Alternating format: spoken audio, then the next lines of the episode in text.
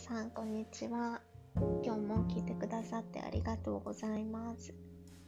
久しぶりの今回の配信では特別ゲストとの対談エピソードをお届けしたいと思います。え去年から私の継続プログラムを受講してくださっているかなさんをお招きして彼女のストーリーだったりとかと向き合いを始めてからの変化などについてたっぷりとお話を伺いました。えちょうどプライベートセッションを終えた流れでその続きで収録をさせてもらったのであのセッション当日に明らかになったほやほやな気づきだったりと感動とかもそのままに私たちのリアルなやり取りを覗いていただけるんじゃないかなと思います。のエピソードの中で語られている彼女の変化その今まで自分の力や可能性っていうのを信じられずに心身ともに沈みかけた経験っていうのを持つかなさんがこの自分と向き合うっていう風に決意をしてから本当に心地いい人生っていうのを丁寧にクリエイトしている姿は今どんなフェーズにいる人にも光だったりパワーを与えてくれるんじゃないかなと思うのでこのセッションとかプログラムが気になっているっていう方はもちろんなんですけどあとは自分の人生を生きるとか心地いい人生ってどうやって作られるんだろうとかそんなテーマが気になっている人にも今回のエピソードぴったりなんじゃないかなっていうふうに思います。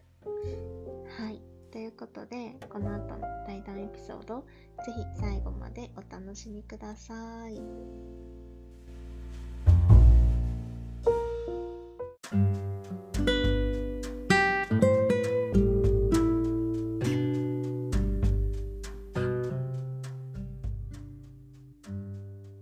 じゃあ、かなさん、今日はよろしくお願いします。はい、よろしくお願いします。ありがとうございます。じゃあ、早速なんですけど、簡単に自己紹介をお願いできますか？はい。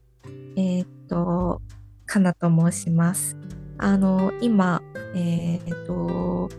ピラティスインストラクターの資格の勉強をしていて、まあ、この度、えーと、インストラクターの資格取得ができました。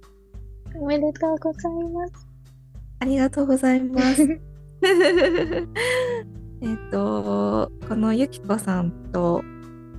の、えっ、ー、と、ゆきこさんの今、コーチングを受けてるんですけれども、えっ、ー、と、出会い自体は、えっ、ー、と、昨年の、えっ、と、夏から秋にかけてだったかな。まあ、あの、別の方のインスタを拝見してて、ポッドキャストを聞いて、その時にゆきこさんが、あの、ゲストに来られてるところの回を聞いて、ゆきこさんの人となりとか、あの、経験されてきたことが自分とすごくかぶることが多くて、そこから、あの、ぜひお話ししてみたいと思って直接 DM を送ったことがきっかけです。そうでしたよね。もう、半年ぐらい、恋愛自体は半年ぐらい前になりますね。ね、そうですね。うーん、そう、共通の、あの、私のコーチであるマリエさんの、ポッドキャストのインタビュー会を聞いてくださって、そこからっていう形で、だったんですけど、あ、そうそう、それで、その後、リアルでもお会いしたんですよね。ね。ね そう、あのー、かなさんが、私がちょうどセッションのモニターさんを募集してる時に、あの、声をかけててくださって、で、1ヶ月ぐらい何回か一緒にセッションした後のタイミングでちょうど、栃木の益子のリトリート、はやぴーさんのお店で、マリエさんが一緒に企画されたリトリートに、ちょうど同じ日に行けることになって、初リアルで対面っていう感じでしたよね。ねえ。ねなんかもういろいろそのはやぴーさんとかまりえさんのポッドキャストを私もずっと聞いててあのあリアルに 会えるってゆきこさんもそうですけどこうやって SNS 上でこう見たり聞いたりすることしかできなかった人たちとリアルにお会いできるって、わあすごいと思って。いやーすごい。そうですよね。なんかそのかなさんの行動力もすごいなと思ったし一気にねそういうなんだろうオンライン上で知ってはいたみたいな人たちと、一気にその対面する機会というか、うんうん、すごい、うん、なんかビッグイベントだったなって私自身も思っていて、めちゃめちゃ良かったですよね。めちゃめちゃ良かったです。だって行く、いや、最初はそのまりえさんがずっとインスタグラムで告知されてて、うん、ずっとストーリーズとか見てて、うわ、行ってみたいけど、行ってみたいけどっていうこうここでブロックがかかってる、うん、え、うんうんうん、一人で行けるかなとかお金とかどうしようとかそもそも仕事とか、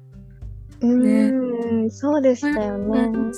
うん、一人旅みたいなのをあんまりしてこなかったみたいなことをおっしゃってましたよね。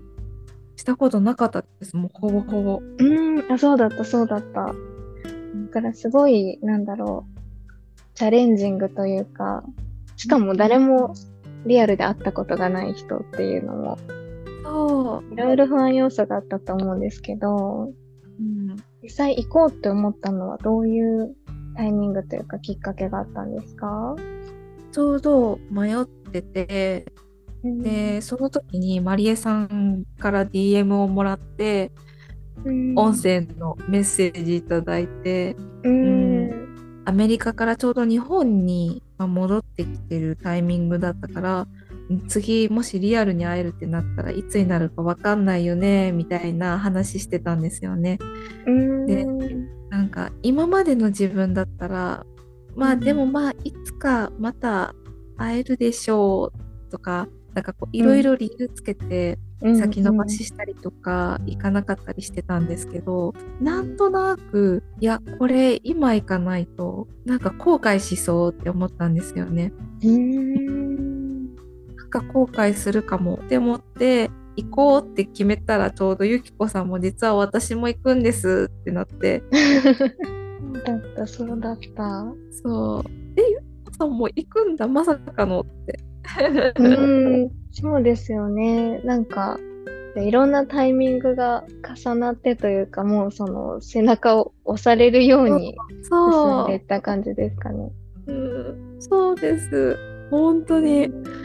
なんかもういろんなことが重なって、あ、じゃあ、行ってみるか、みたいな。うーん。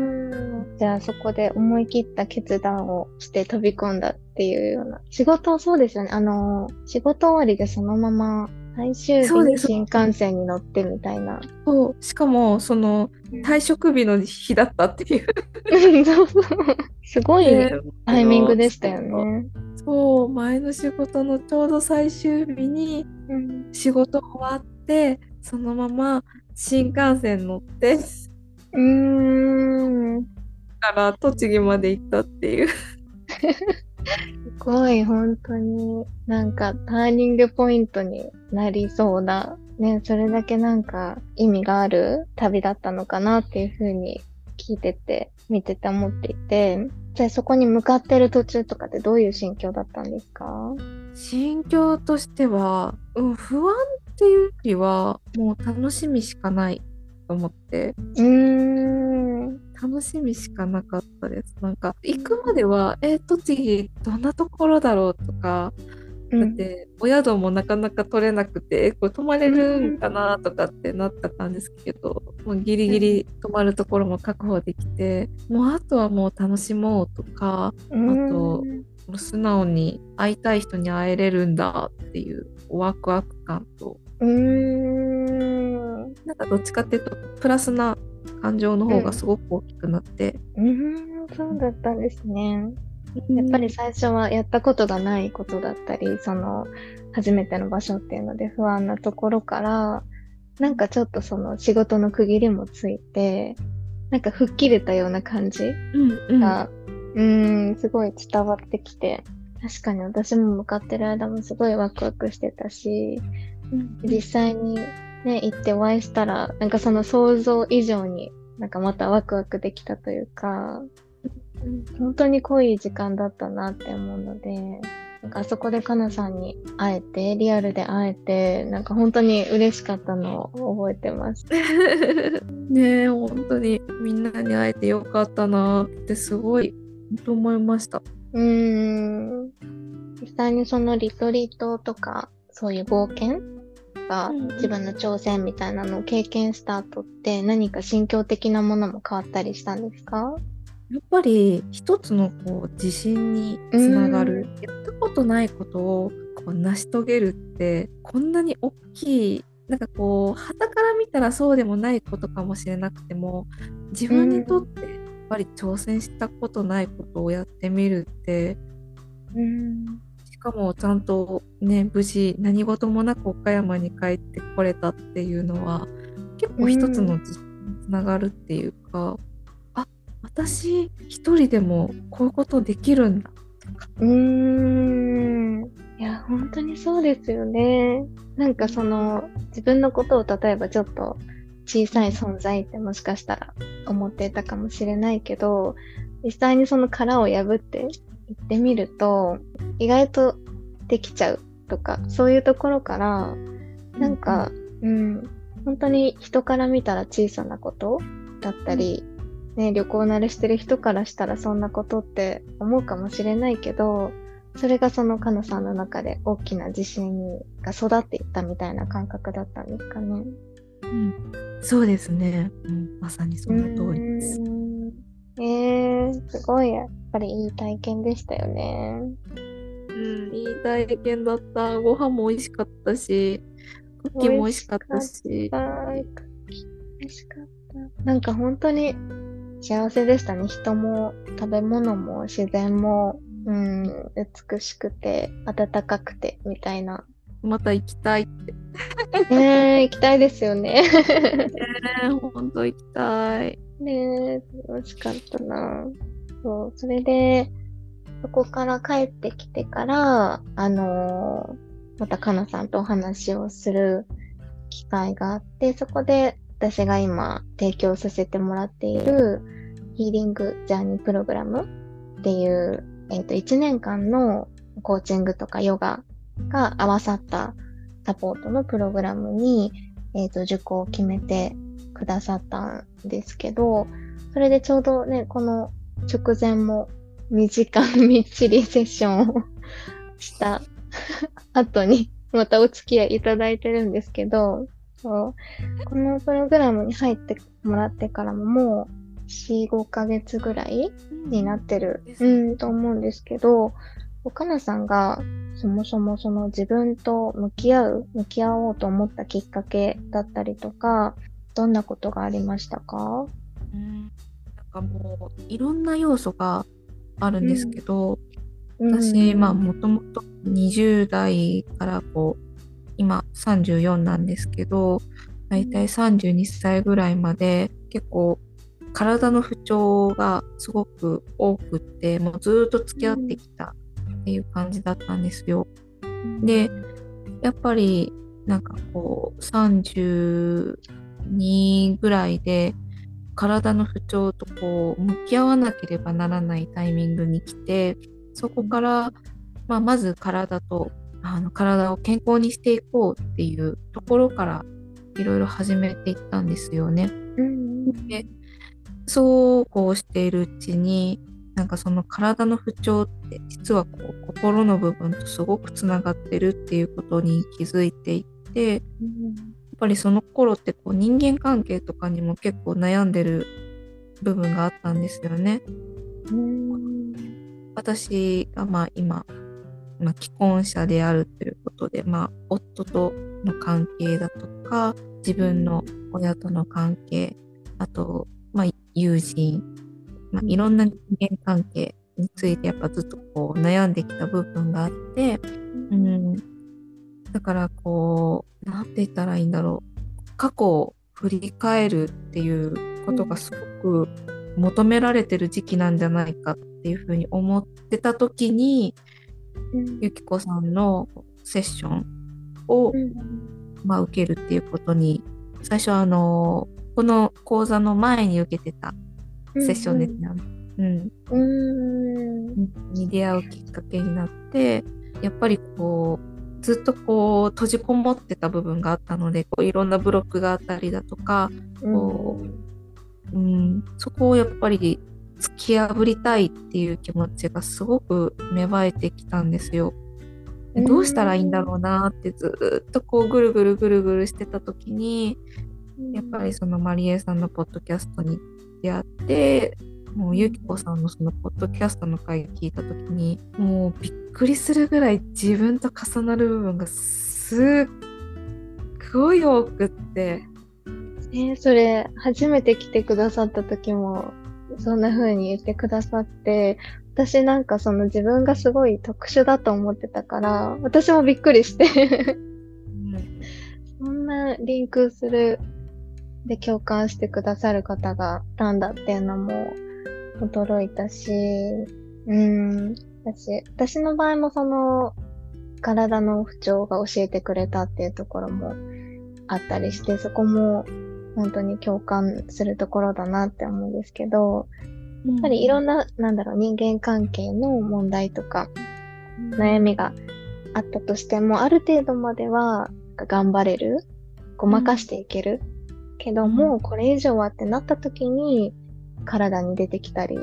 するのかなっていうふうにも思うんですよね。うんとそうなんですよね。だからなんかこれってその体の部分だけじゃなくても本当にもっとこう深い深い深い何か眠ってるものがあるんじゃないかって思ってそういう時になんかそのコーチングっていう言葉を初めて聞いてじゃあこからこうゆきこさんのセッションちょっと試しに受けてみようって思って、うん、本当にさっきもおっしゃってたようにもう本当に自分とこう重なる部分っていうのがあって、うん、あこの人にならちょっと自分のこと委ねてみたいなって思ったんですよね。うん、ね、すごく嬉しいです。なんかそういうふうに例えばなんか向き合わないといけないタイミングに来てるのは、まあ分かってるけども、なんだろう、その殻を破りたいなって思ったっていうことは、やっぱり自分一人でも向き合いはこれまでもされてたけども、何かこれ以上は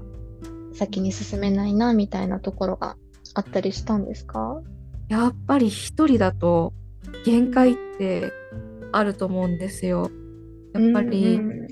やっぱりこう一人ってなると、うん、すごく思考の罠に陥りやすいというか、うんうん、自分一人で考えちゃうといつまでたっても多分ずっとループしてる感じなんですよね。なんでこうなんだろうとかって考えちゃうといつまでたってもこう見えない答えを探してるっていう状態がずっと続くんですよね。そうなるとやっぱりこう自分のこのエネルギーもすごく消耗されていく。うーんいつまでもわからない答えを必死に真っ暗闇の中探してるみたいな感じになっちゃって。うんそうわかります。ねでもなんかそのだからこそ二人三脚になってくれる人をやっぱり求めたいなっていうふうに思ったんですよ。うん、そうだったんですね。じゃあ、一人で頑張って向き合ってはきたけども、なんかもうすればするほど消耗していってしまうとか、疲弊していくっていうところで、うん、もうなんかその、誰かの助けを借りたいなとか、ちょっとそこになんだろう、頼ることを許して自分に許可をしてあげられたっていうタイミングだったのかなっていうふうにも聞いてて思ったんですよね。うん、その実際にそれを自分に許可してみてこのジャーニーに飛び込んでくださったわけじゃないですか。でそこで実際プログラムとかを受けてみてセッションを受けてみてどうでしたか、うん、なんか気づきとか変化とかがあればぜひ教えてください。うん、やっぱりあのー、一つ一つの思考や考え方なんかその何て言ったらいいんでしょう。自分が今までその起こしてきた出来事とかっていうものに関して全て意味を持ってるんだっていうことにまず気づかせてもらえたんですよ。このセッションを受けて。その怒るべくして怒ってるというかなんで今まもう今まで何も分からなかったらなんで自分にこういうことばっかり起こるんだろううん、えなんで私ばっかりこんな目に遭わなきゃいけないの？とかなんかその表面的な部分でしか捉えれなかったんですよ。うんうんうん、だけどそのコーチングを受けたことによってその出来事に全て意味があるんだ。その出来事っていうのは私に対してこういうメッセージを発してくれてるんだよ。今あなたが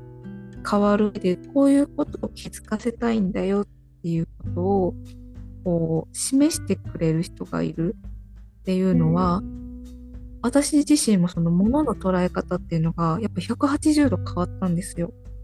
うーんなんですね。だからなんかこう、うん、物事をこういろんな角度から見れるようになったというか起きた出来事に対して、うん、なんかそのもうなんで？とかこんなことばっかり起こるなんて最悪最低っていう気持ちじゃなくてあこれは多分私にこういうことを伝えたいから今起こったんだな。とかじゃあどうしたらいいだろうかっていうふうにどうしたらいいだろうどうしたら改善されるだろうっていうなんかこのプラスの方向に持っていけるようになったっていうのが大きい転換ポイントだなっていうふうに思いました。わあ、ありがとうございます。ですよね。なんかその、自分の同じ思考とか考え方を繰り返していると、やっぱりさっきもループしてしまうっていうふうにもおっしゃってくださってたんですけど、それってやっぱり、なんだろう、同じ自分っていう人間が考えてることだから、やっぱり第三者の視点とかが加わると、またその選択肢が増えたりとか価値観、新しい価値観を知ったりとか、あとはその最中にいると見えないことっていうのも、やっぱりその違う立場から見てる人の視点とかだと、なんかそのすごく視野がもしかしたらある物事に対しては狭く、まあ、自分を縮こめてしまっているかもしれなかったところを、なんかもっとこっちにも視野を広げられるっていうのをお伝えできるっていうのがそのコーチの役割かなっていうふうにも思ってるので、うん、なんかそこを受け取ってもらえてたんだなと思ってすごく、うん、嬉しくなりました。ありがとうございます。うん。しかもその起こることには全て意味があるっていうところで、うん、それも、なんだろう、いろいろお話をしてもらううちに、何かつながっていったような感覚とかが、いつもセッションの時に気づきを教えてくださるんですけど、なんかそういうこともあったのかなと思って、例えば今目の前に起きていることは過去に持っていたこういう思考が影響してるとか、そういうのに気づいたこともあったりしますか？そうですね。なんか私自身やっぱその過去を振り返るっていうことに対してものすごく恐怖感があったんですよ。多分ずっとこう蓋をしていた部分があってでなんかそこをちょっとずつちょっとずつこう開けていくとなんかこう点と点がすごい続いてるんですけどそこにちゃんとこう線が引けるようになってくるっていうか。うんいやわかります。ありますよね。なんかすごい点が散らかってるんじゃないか自分の人生みたいなのって私すごい思ってたんですけど、だからなんか自分のことが理解できなかったりとか、なんで私いつもこんなおかしいことをしてるんだろうみたいな ジャッジがあったりしたんですけど、やっぱりなんだろう自分と向き合い始めたり、私自身もそのコーチとか先生の手を力を借りて、その自分の内面を探っていくと、うん、なんか本当に全て繋がってたなっていうふうに思うんですよね。なんかそれを感じると本当に、うん、無駄なことはなかったというか、全部その、うん、用意されてたことだったんだなって思いますよね。そうですね。なんかこう、やっぱりそこに気づくにやっぱ至るまでって、うん、やっぱり一人ではどうしても限界っていうものがあるんですよね。私多分一人でじゃあ気づきっていうものを一生懸命やっていこうとしても多分ゆきこさんいなかったら今この現時点でも私気づいてなかったと思います。うーん。なんですね。なんかそのチャンスは多分いっぱいあるだろうけど、そこに目を向けようとするかどうかとか、その自分がどこにフォーカスするかっていうので、やっぱり気づきってね、変わってくると思うんですけど、そういうふうにいろいろなんか価値観、考え方が変わったとかもおっしゃってくださったんですけど、実際受講前は、なんか自分に対してどんな風なセルフイメージだったり価値観を持っていましたか？やっぱり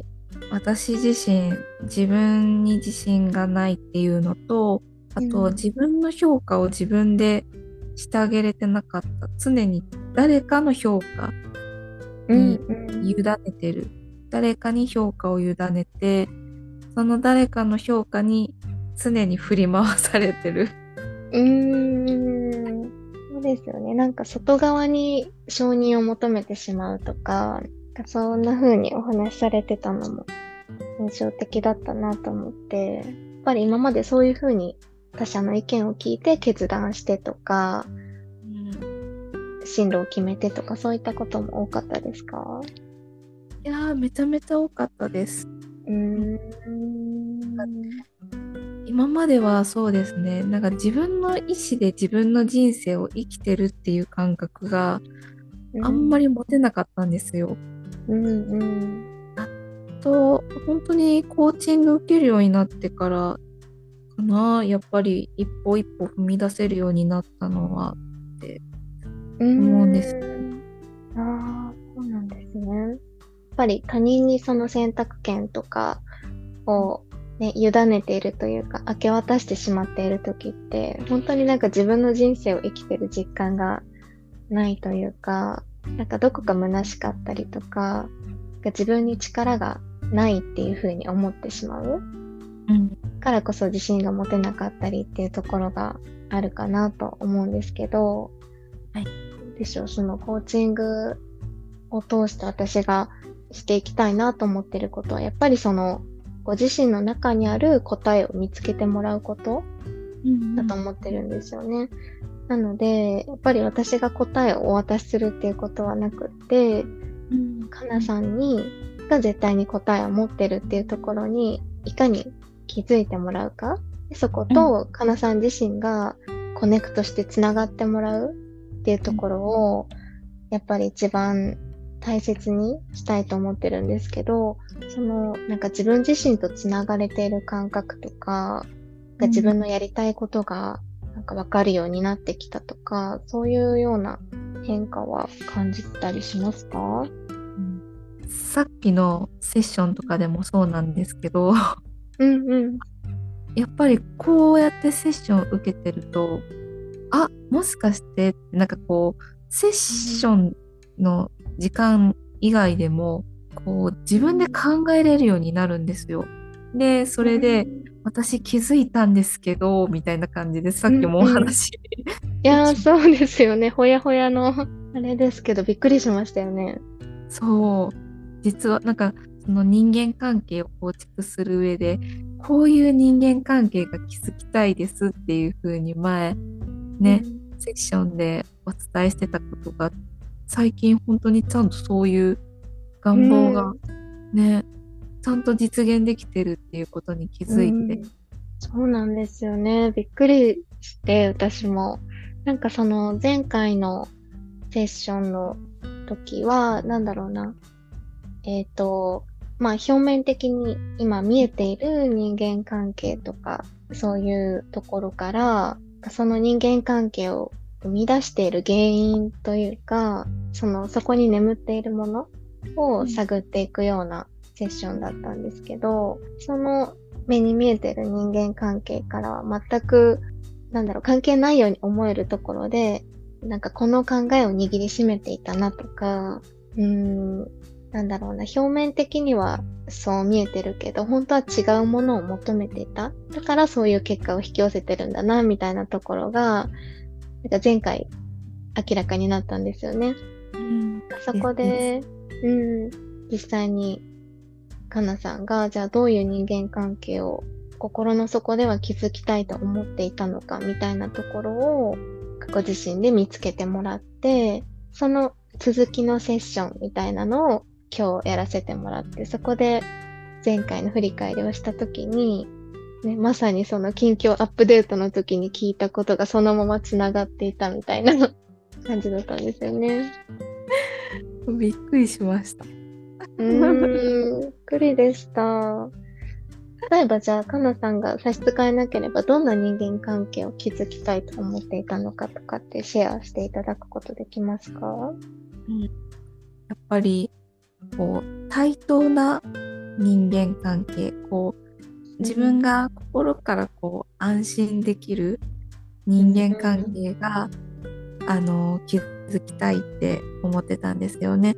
もう今まではもうこう自分自身がこうテイクテイクテイクってなってたから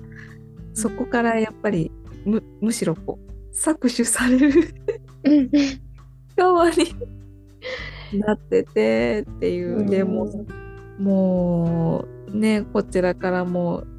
縁を切りたいみたいになっちゃって、うん、もう大変な思いをしたという。何度もね。思いでそう。そこからやっぱり脱却したいっていうふうに思って、うん、自分を大切にできて相手も大切にできる対等な人間関係が築きたいって思います。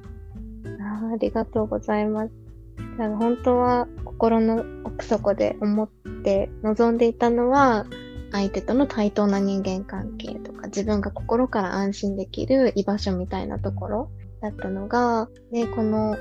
セッションが終わって、かなさん自身もご自身でもいろいろ考えてくださって、で、ふと気づいたら、周りの環境は変わってないけども、関係性がその望んだように変わっていたっていうところにつながってたんですよね。そうですね。うーん、なんかそれがすごいなと思って、なんだろう、居場所を変えたとかではなかったんですよね、かなさんの場合は。今、ある場所で、そのあり方っていうところだったりとか、なんかその部分を、自分の望んでいるものをクリアにしていったことで、求めていたものに気づいたら囲まれていたみたいな感じだったのかなって思って、だからそれをさっきもお話ししてたんですけど、本当に自分の心地いいなんだろうな、自分っていうそのお家、お部屋をきれいに片付けて、心地いいものをあの一つずつ揃えていってるところっていう風に表現してもらってたんですけど、本当にそんな感覚をなんか見ていても感じます。本当にそうです。うん。うん、もう今まではこう、物を必死にお家の中に溜め込んでうん。溜め込んで、もうそこにはもう吹きさらしな状態でもう雨も入ってくるし風もビュービュー吹くし物はたまるしみたいな状態だったんですけどやっぱりこう向き合うっていう行動がもうイコールその家の中にあったものを片付けて、う壁を修繕して屋根を直してでやっとこさ今こう自分の好きって思うものを一つずつ一つずつ集めたり置いたりで自分の心地いい空間を作るっていう状態ですね。うん、今快適です。あよかったです。ですよね。その自分の心地いいものに囲まれていたら、それはもう快適でしかないですよね。本当に。うんそうそれで、かなさん自身も、さっきもお聞きしたんですけど、やっぱり楽になった生きるのが楽になったっていう風に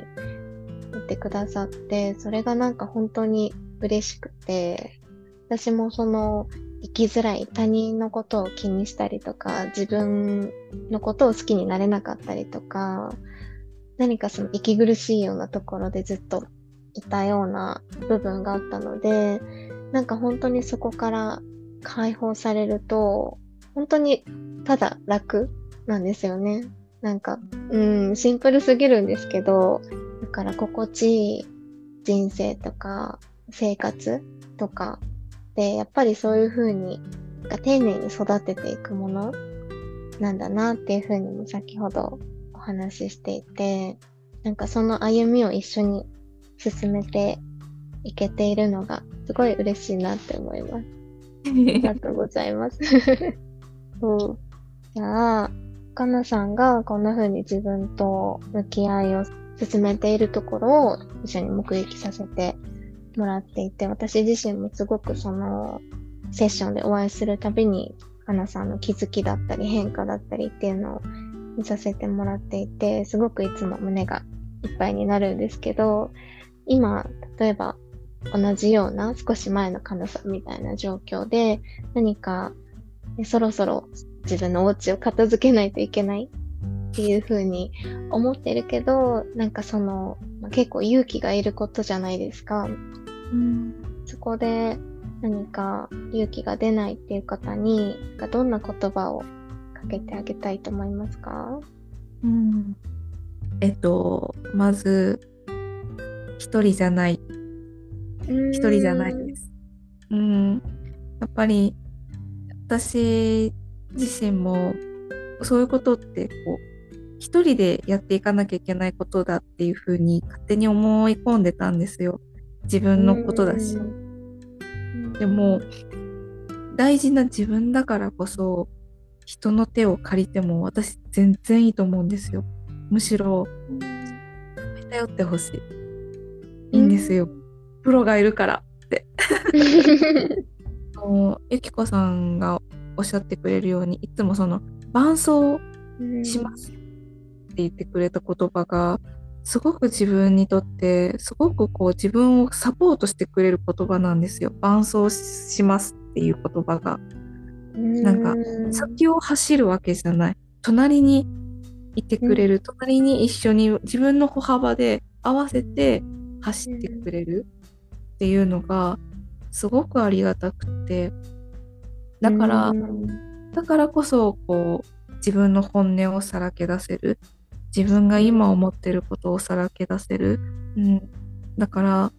本当に一人じゃないっていうことはもう絶対に伝えたいです。でもう本当にこれからじゃあ自分自身のために向き合っていきたいっていう人はぜひやっぱりコーチングあのー一回でもいいから受けてみてほしいなやっぱりそこからこうあこういう世界があるんだって分かったらより自分の人生じゃあどういうふうに変えていきたいだろうかっていうきっかけにもなるし、うん、自分大事な大事な自分の人生だからこそもう向き合うって決めたら全然人の手を借りても私全然いいと思います。むしろ全然頼りましょうみたいなね、ありがとうございます。そうですよね。なんか本当にその今かなさんがおっしゃってくださった大事な自分のためっていうのがすごくいいなと思って、やっぱり、ね、心のどこかでは自分のことを大事にしたいって思っているから何か踏み出さなきゃっていうところに来てるんだと思うんですよね。だからそういう自分に対して、なんだろう、人の手借りるというか、そうですね、その、一緒に進んでいけるようなところに、なんだろう、委ねることを許可してあげるとか、それをすると、やっぱり一人で進むよりも、私も体感してるんですけど、やっぱり全然景色も違うし、安心感も違うしっていうところだったりとか、あとその、伴走するっていう風にお伝えしてるのも、ぱり私自身も対等でいたい、その受講生さんとか生徒さんとか、やっぱり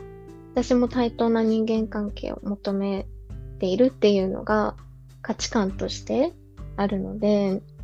なんかかなさんもきっと同じだと思うからそこに共感してくださったのかなっていうふうに思うんですけど、本当に私がその引っ張り上げてるとか、なんかぐいぐい手を引いて、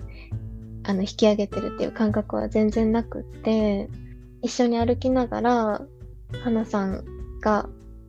なんだろう、本当は知ってるけど忘れてしまっていること？というか、うん、いろんな、ね、生きていると自分を守るために、いろんなものを重ね着していくというか、うんうん、そういった鎧みたいなものを、外からだから見えるものがあるっていうところで、それを本当にお伝えするだけというか、それを取り払うとか、その脱いだものの中にあるものに気づいていくっていうのは、かなさんの力なんですよね。だから全然その、頼ると言っても、なんだろう、他力本願みたいに進んでいくっていうことはなくって、うん、なんか、うん、かなさんを見ていても思うんですけど、本当になんかどんどん力を取り戻していってるような感じなのかなっていうふうにも思うので、うん、そんな風に捉えてくださっていて、嬉しいです。ありがとうございます。えー、もう本当にやっぱりコーチングってなんだろうっていうところから始まったので、私自身もコーチングっていう言葉を聞いたのがもう本当に昨年の話だったので、うん、でも私はあのゆきこさんにお任せしてよかったなって思います。うん、その自分の考え自体を引き出してるのは確かに自分の力でもあるんですけど、うん、でもやっぱり見えなかった部分とかをやっぱこう提示してくれる人がいてくれるからこそ自分の力を引き出せるっていうか、うん、だからそのコーチってあの本当に今の時代すごく大事な何て言ったらいいんだろう役割をされてるんじゃないかなって思うんですよね。これだけやっぱり SNS とかこう人の声っていうものがすごく大きな時代だからこそ自分の考えっていうものがすごくこう見えづらくなってるというかだからこそ、うん、だからこそコーチが光を照らしてくれてるというかこっちだよみたいな。はあそういえばこんなことあったなみたいな。うん。あ考え方してたなとか。ずっとこう、うん、しっかり掘り下げていけれる。安心して、うん、うん、すごくこう大きな役割を担ってるんじゃないかなって思いました。ありがとうございます。なんかすごいいい例えだなと思ったのがその光を照らすっていうところ。だから実際に私が何かを用意するわけじゃなくってその見えてなかったところを明るくするみたいな役割かなっていうふうに思っていてなんかそれはそのヨガを伝える時の精神としても持っているものでもあるしそこで気づいてもらうのはその受けてくださる方ご自身かなさんご自身っていうような思いでやってきたので本当にうーんそうだなと思って、で、その自分の、なんだろうな、自分と向き合う力を持ったかなさんと、私自身がその経験してきたこととか持ってるものっていうものの、なんか相乗効果みたいなのが生まれていくのかなっていう感じがしてるんですよね。うーん。から、えー、ありがとうございます。なんかそれですごくまあ、あの実際に私のセッションとかじゃなくてもそういうサービスを受けたいと思ってる方とか向き合い始めたいと思ってる方ってやっぱり、まあ、何かしらそのうん変わる時が来てる自分の力を思い出す時が来てる方なんだろうなっていうふうに思うのでそういう方のすごく勇気になったんじゃないかなと思って、ね、シェアしてくださってありがとうございます。はい。はい。で、そう、あの、はなさん実は今日の、今日ですよね、今日、うん、ピラティスの先生の試験が無事に終わって、めでたく合格ということで、おめでとうございます。そう。なので、ね、これからのなんかイメージだったり、どんな風な活動をどんな方に届けていきたいなとか、そういうビジョンみたいなものがあれば、ぜひお聞きしたいんですけど、どうでしょうか？そうですね。やっぱりあの私がピラティスを始めるきっかけってなったのはやっぱり自分とのその最初まず体の向き合いっていうところからだったんですよね。ずっと抱えてきた体の不調とか、うん、まあ、向き合ってる時に、まあ、このピラティスに出会って自分の中で一番これが自分の中でしっくりくるなっていうものだったんです。でやっぱりその、まあ、女性っていろいろこう年を重ねれば重ねるほどこう抱え込みやすいあのまだ病気とは言われてないけれども、まあ、いわゆる未病ですかねあの不定収束を訴える人とかってたくさんいらっしゃると思うんですよね。まあ、そういう人のあの言ったらいいんだろうな自分も伴走できるあのインストラクターになりたいなっていうふうに思ってお手伝いができる、うん、もう対等な関係でいたいなっていうふうに思ってて、うん、だからそういう人たちに寄り添える存在でやっぱりありたいなって、うん、思ってるんです。なのでまだ私は合格したてのほやほやイントラなんですけれども、うん、でもやっぱり少しでもあの困ってる人たちの少しでもあの手助けできるようになりたいなともうこれは私の中での使命だなっていうふうに思ってるので、うん、はい。ちょっとあの今はまだあの準備中の段階ではあるんですけれども今年中にはあの活動を始めていきたいなと思ってるので随時あの情報とかあのオープンにできるようになったらあのいろいろお知らせできるようになったらいいなっていうふうに考えています。あありがとうございます。いや本当にかなさんと最初に、ね、セッションした時になんかもうすでにこのビジョンはあったんですよね。春ぐらいを目指して、そのインストラクターとして悩んでいる人の、まあ、心と体をサポートしていきたいっていうような思いを聞かせていただいていてなんかそれが本当にどんどん形になっていってるところだなって思うと本当にまた胸がいっぱいになるんですけどうーん。ねえですよね。あとそう花さんはお茶？もう今お勉強されているかと思うんですけど、はい、それもやっぱりその心のサポートみたいなところと関係していたりするんですか？そうですね。あの、まあ、茶道の、えーとまあ、勉強もさせてもらってるんですけれども、ただお茶を立てるだけではなくて、まあ、茶道における心得とか考え方とかマインドの持ち方とか、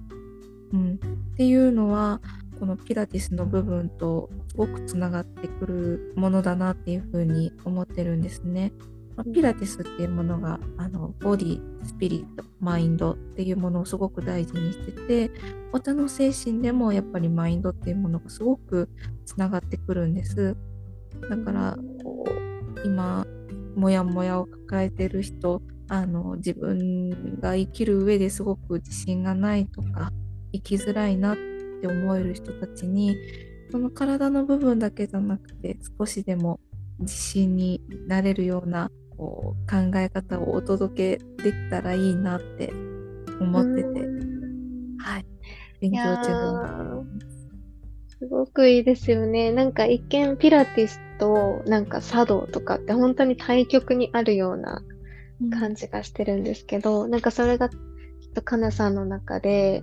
なんかうまく調和されてというか、うん、かそこでなんだろうほっとできるとか癒されていく方とか、うん、また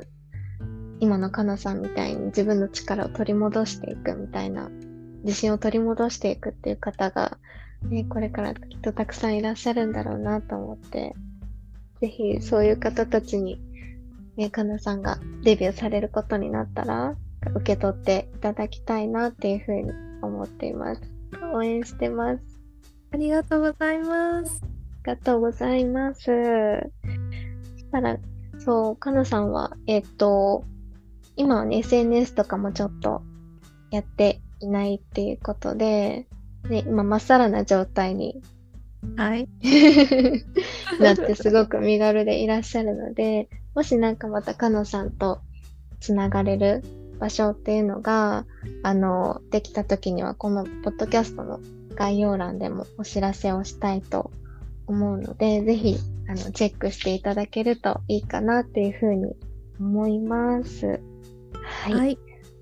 じゃあ今日はこんな感じで長くなりましたが、ありがとうございました。はい。いろいろお聞かせいただいて、ね楽しかったです。まあ、聞いてくださった皆さんもありがとうございました。は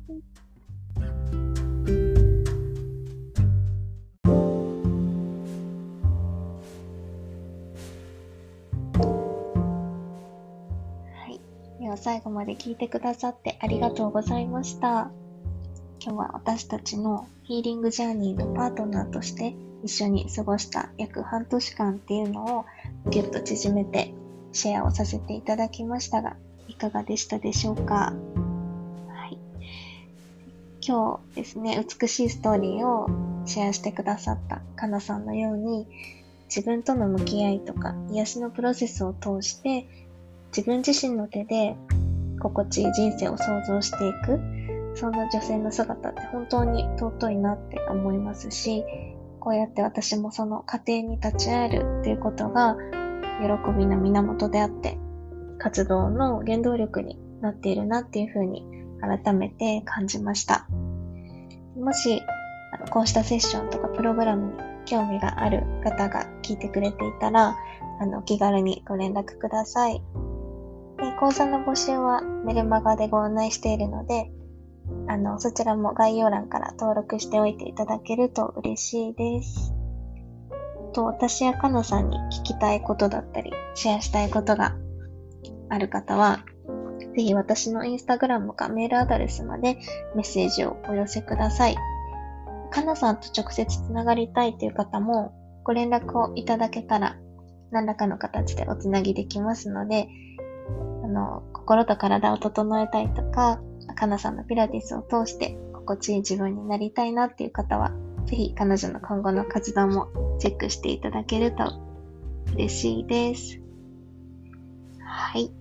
では最後にイベントのお知らせをさせてください。京都の和塚町の茶畑に囲まれた古民家スペースティーナリーというところで毎月第3日曜日に茶畑リトリートを開催しています。こちらはお茶とヨガと美味しいご飯で心と体を癒し、整えるワンデーリトリートになっています。えー、このイベントではお茶農家のおかみさんのてるこさんと日本茶インストラクターのみかさんとで、あの、私と一緒に3人でおもてなしをさせていただいています。で、今月2023年の3月は曜日が変わって3月18日土曜日が開催日になります。えっ、と、収録時点ではまだお席に余裕がありますので、こちらも気になる方は、詳細とお申し込みのリンクを概要欄に貼っています。ぜひチェックしていただけると嬉しいです。はい。では、長くなりましたが、最後までお付き合いいただいてありがとうございました。また次のエピソードでお会いしましょう。